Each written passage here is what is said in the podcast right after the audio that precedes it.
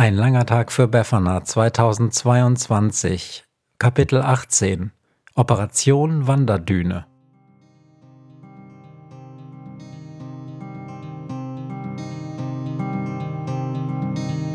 Wenn der Wind einsam durch die Straßen fegt, wenn die kalte Nacht sich auf die Häuser legt, wenn in Fenstern Weihnachtsschmuck ins Dunkel scheint, dann sind Befana ihre Maus nicht weit.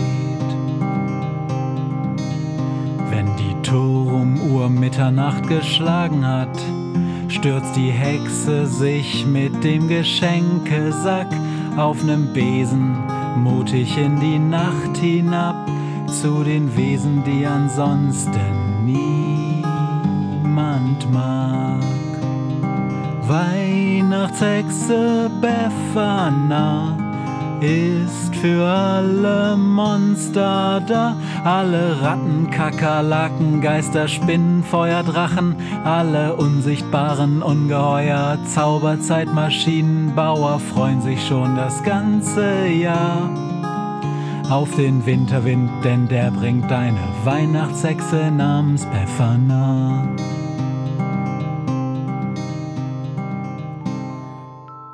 Einem dunklen Irish Pub, das nicht sehr viele Gäste hat, sitzt dicht am Zapfhahn in der Nähe seines Biers eine alte Krähe. Nippt ein Schlückchen und schaut hektisch rüber an den großen Ecktisch. Dort im Schatten einer toten Pflanze schleicht auf leisen Pfoten eine Maus zum Käseteller, schnuppert, doch die Krähe ist schneller, flattert rüber, greift den Nager und schleppt ihn ins Kohlelager. Suche, ruft die Krähe, lang, schon den Mäusewiderstand. Kra, ruft Günther. Denn selbstredend ist es Günther, der hier wegen eines Treffens mit der Maus harrt schon viele Stunden aus. Ihr müsst helfen, es ist eilig. Kastaub, kennst du? Ist beteiligt an dem größten Durcheinander, welches je dies ganze Land sah. Ihr müsst unserem lieben Hügel, der grad alles niederbügelt, was im Weg steht, schnelle Heilung schaffen mit der Mausabteilung. Hör mich an, Maus. Innen drinnen ist der Hügel nicht bei Sinnen. Da sitzt irgendwo ein Zombie, der ihn steuert. Was ne Kombi. Der Typ an der Tür heißt Fritzenkötter und so sieht er auch aus. Das ist gemein, denn für seinen Nachnamen kann schließlich niemand etwas. Und was soll das überhaupt heißen? Er sieht so aus, wie er heißt. Wie sieht man denn aus, wenn man Fritzenkötter heißt? Fest steht jedenfalls, dass Herbert Fritzenkötter nicht so aussieht wie ein Christian Baron von Stahl oder ein Per Lindgren. Herbert Fritzenkötter sieht eher so aus wie eine Swantje Poggenpol, nur ein älter und in männlich. Er arbeitet für die Brandermittlung der Kriminalpolizei und hat einen Stapel voller Fragen mitgebracht für eine. Er blättert in seinen Unterlagen. Befana Lea Grimm. Er habe gehört, sagt er, Frau Grimm halte sich inzwischen dauerhaft in diesen Räumlichkeiten auf, auch wenn das Einwohnermeldeamt nicht über einen Wohnsitzwechsel der Frau Grimm informiert sei. Er blättert erneut in seinen Unterlagen und ergänzt, das Einwohnermeldeamt sei auch über den vormaligen ständigen Wohnsitz der Frau Grimm nie informiert gewesen, aber Angaben der Nachbarn sowie die Inspektion der Wohnung beim ersten Brandgutachten legten den Schluss nahe, dass Frau Grimm in der alten Wohnung bereits viele Jahre lang aufenthältig gewesen sei. Herr Fritzenkötter sagt tatsächlich aufenthältig, als sei das ein normales Wort. Es sind übrigens das nur am Rande häufig dieselben Leute, die ohne mit der Wimper zu zucken Worte wie aufenthältig oder auch Beibringungsgrundsatz verwenden, die sich andererseits öffentlich über Wendungen wie Chill mal Bruder oder Cringe aufregen. Niemals übrigens würde Ihnen die Ironie hinter solcher Beobachtung auffallen. Tatsächlich ist es so, dass Sie das Wort Ironie fast ausschließlich aus der Schule kennen und wenn sie es selbst einmal gebrauchen, dann nur gegenüber Menschen, über die sie Macht besitzen. Herr Fritzenkötter jedenfalls möchte dringend die Zeugin Grimm zum vormals benannten Sachverhalt befragen und bittet Niklas um Zugang zu Frau Grimms Räumlichkeiten. Frau Grimm macht gerade ihren Mittagsschlaf, sagt Niklas. Ob es denn wohl eine Möglichkeit gäbe, Frau Grimm zu wecken, erkundigt sich Herr Fritzenkötter von der Brandermittlungskommission. Die Sache entbehre nicht einer gewissen Dringlichkeit. Immerhin stünde der Vorwurf einer Brandstiftung nach 306 Strafgesetzbuch im Raum und da gelte es zügig zu einer Aufklärung zu kommen, beziehungsweise die genaueren Umstände der Brandentstehung zu ermitteln. Ja, sagt Niklas kann mal gucken, was geht. Nehmen Sie doch inzwischen Platz und stören Sie sich nicht an der Rübe auf dem Stuhl neben Ihnen. Die sagt zwar, dass sie böse ist, das ist aber Quatsch. Während sich Herr Fritzenkötter auf einen Stuhl im Eingangsbereich des Wohnzimmers setzt, schaut er erst verwundert auf die leise, grummelnde Rübe neben sich und dann auf das Chaos im Rest des Wohnzimmers. Niklas Haus ist zu einer Art Einsatzzentrale für die Operation Kastorp geworden. Denn die Sache mit dem Zombie, der in Castorps Kopf sitzt und ungute Dinge veranstaltet, ist seit dem ersten von Castorp verursachten Erdbeben erheblich eskaliert. Und hier im Wohnzimmer laufen gewissermaßen alle Kommunikationsfäden des ad hoc gebildeten Krisenstabes zusammen. Auf einem Plüschsessel sitzt Vogelscheuche Mathilde, die, umschwirrt von einigen hundert Fliegen, Anweisungen in ein Mobiltelefon bellt. Krähe Günther hockt vor einem Funkgerät am Wohnzimmertisch und lässt sich die jeweiligen Standorte des Mäusewiderstands durchgeben. Auf der Couch sitzt ein bedröppelt aussehender Yeti, der von einer Frau getröstet wird. Eine kleine Ziege starrt auf den Fernseher, auf dem durchgehend eine Sondersendung nach der anderen läuft und von Zeit zu Zeit steckt etwas sehr Großes, eine riesige Pranke durchs Fenster, um sich von Niklas ein paar Kekse reichen zu lassen. Ob er wohl fragen dürfe, was die sonderlichen Aufzüge der Anwesenden und ihre ganze Geschäftigkeit zu bedeuten habe, gibt der Brandermittler schließlich zu Protokoll wobei natürlich niemand irgendein Protokoll schreibt, aber Brandermittler, zumindest die bürokratische Sorte von ihnen, redet nun mal so. Und das ist auch der Grund, warum Herr Fritzenkötter lange von den Anwesenden ignoriert wird. Erst als er mit seinem lautvernehmlichen Räuspern insistiert, er müsse notfalls auf eine Antwort bestehen und es gäbe auch weniger milde polizeiliche Mittel, die angefragten Sachverhalte aufzuklären, erbarmt sich Lilith. Also, Meister, es ist so. Günther, das ist der Schwarze da vorne, der mit der schlechten Laune und den Federn, Günther koordiniert den Mäusewiderstand. Eine Gruppe ist in Kastorps Kopf vorgestoßen und sucht nach dem Suchmaschinenzombie. Der versucht Kastorp, äh, ich habe das nicht ganz verstanden, irgendwie zu steuern, weil er ihn liebt oder so. Jedenfalls macht das Ding in Kastorps Kopf Sachen, die nicht cool sind und die Kastorp nie wollte. So. Eine zweite Gruppe des Widerstands versucht gleichzeitig die Spezialeinheiten ihrer menschlichen Kollegen da draußen, die man im Fernsehen sehen kann, zu sabo äh, freundlich in zivilere Bahnen zu lenken, damit sie Kastorp nicht einfach mit, keine Ahnung, womit Raketenwerfern, Granaten, Panzern abschießen. Herr Fritzenkötter blickt mit äußerster Irritation auf die Rübe im Stuhl neben sich herab, aber er wahrt zumindest insoweit die Fassung, dass er nicht in Ohnmacht fällt oder seine Kollegen vom Sondereinsatzkommando anruft. Stattdessen hakt er weiter nach.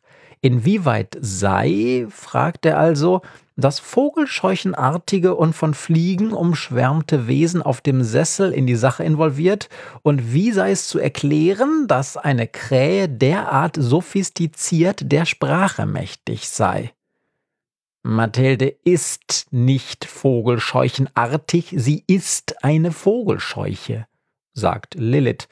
Und Günther ist nun mal ausgebildeter Journalist. Die sind zwar sonst nicht so viel zu gebrauchen, aber mit Sprache umgehen das können sie. Und was Mathilde am Handy macht, kann ich Ihnen auch sagen, weil es draußen schnatterkalt ist und Ihre Fliegenärzte das nicht aushalten würden, gibt sie Anweisungen durch, was die Mäuse in Castorps Kopf zu machen haben, wenn sie irgendwelche Schäden finden oder wenn sie tatsächlich die Suchmaschine treffen. Helena mäht laut vernehmlich, als im Fernseh eine Live-Schalte aus einem Hubschrauber gezeigt wird – der Fernseher ist stumm geschaltet, aber es ist gut zu sehen, wie sich ein großer, bewaldeter Hügel langsam, aber stetig über eine Tiefebene hinweg auf das Meer zu bewegt. Er bleibt dabei parallel zu einer nahen Autobahn, die er manchmal in großen Schleifen kreuzt. Die Behörden sagen, es ist irgendwas Geologisches, kräht Günther durchs Wohnzimmer. Die Nachricht habe ich gerade vom Mäusewiderstand bekommen. Klar, wenn sich Hügel entschließen abzuhauen und in Richtung Meer zu wandern, dann ist das natürlich etwas Geologisches. Schließlich bewegen sich ein paar tausend Tonnen Erde und Steine durch die Gegend. Nur eine Erklärung ist das trotzdem nicht. Wenn die Behörden eine Sache so beschreiben, dann verwenden sie damit einen einfachen Trick eine Tatsache mit komplizierteren Worten wie geologisch einfach nochmal zu sagen. Damit ist nichts erklärt und auch nichts Sinnvolles getan, aber man hat trotzdem irgendwie den Eindruck, die Behörden hätten die Sache im Griff. In solchen Situationen ist es dann gut, so etwas wie den Mäusewiderstand zu haben.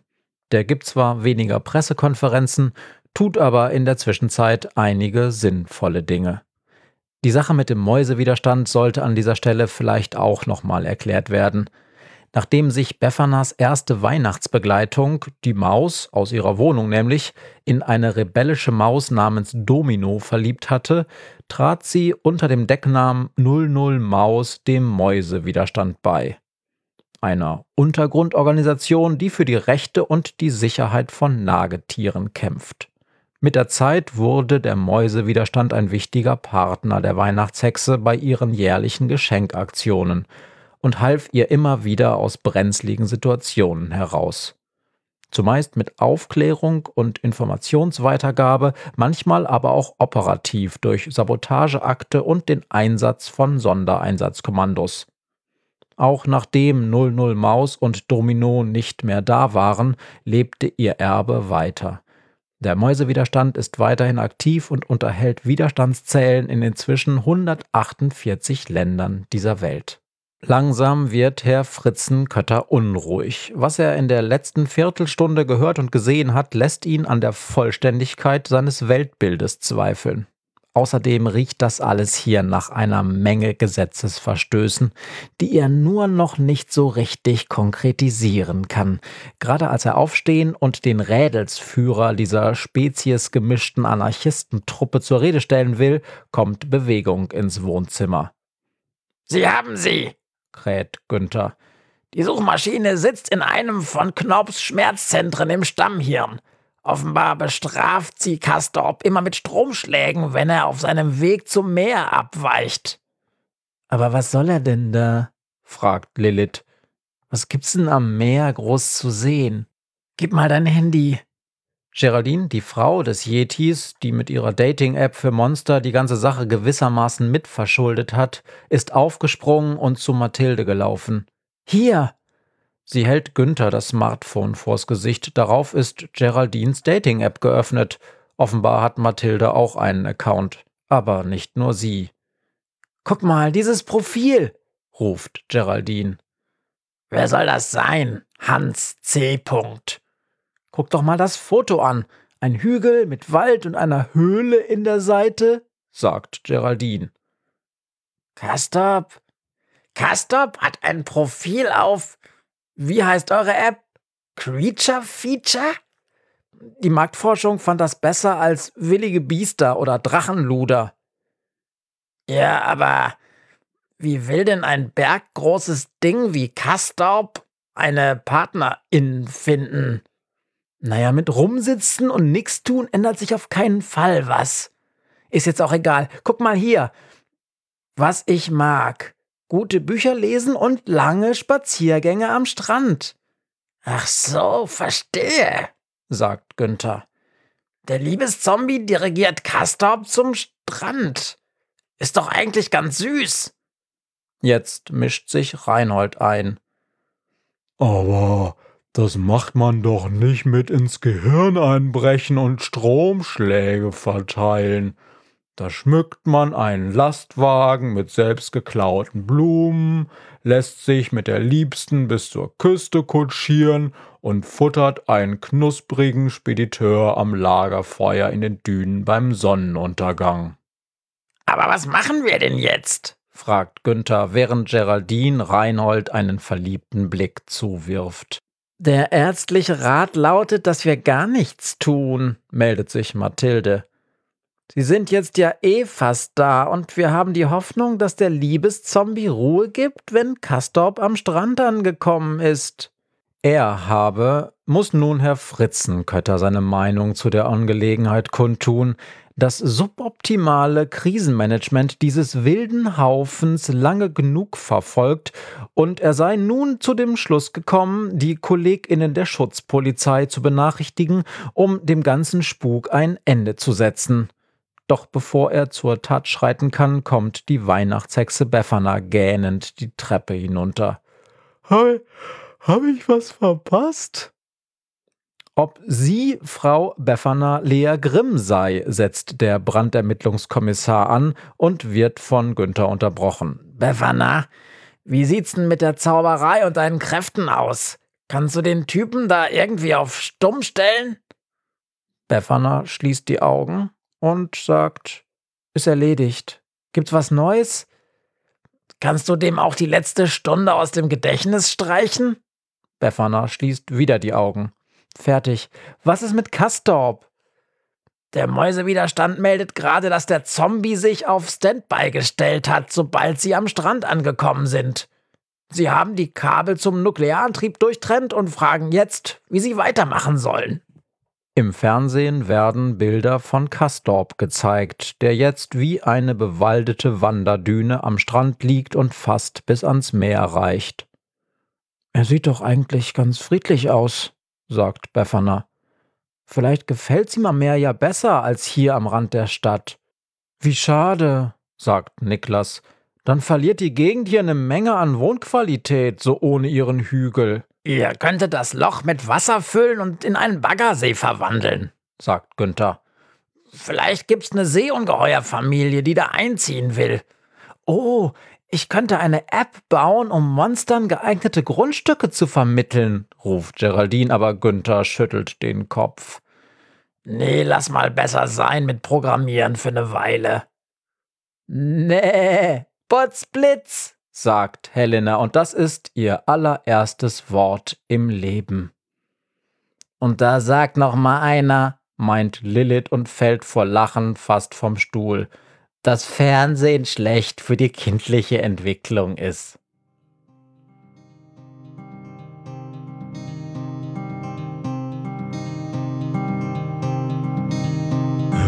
Mir heute Morgen widerfahren ist eine Krähe sitzt auf meinem Fenstersims und sie krächzt von Weihnachtshexe Befana, die sie hoch am Himmel fliegen sah. Tausend Abenteuer hat die Hexe erlebt, wie ein Haus verschwindet, wie ein Berg erbebt wurde im Wald verwunschen und im Fels versenkt, und doch hat sie alle reich beschenkt. Weihnachtshexe Befana ist für alle Monster da. Alle Ratten, Kakerlaken, Geister, Spinnen, Feuerdrachen, alle unsichtbaren Ungeheuer, Zauberzeitmaschinenbauer freuen sich schon das ganze Jahr auf den Winterwind, denn der bringt eine Weihnachtshexe namens Befana.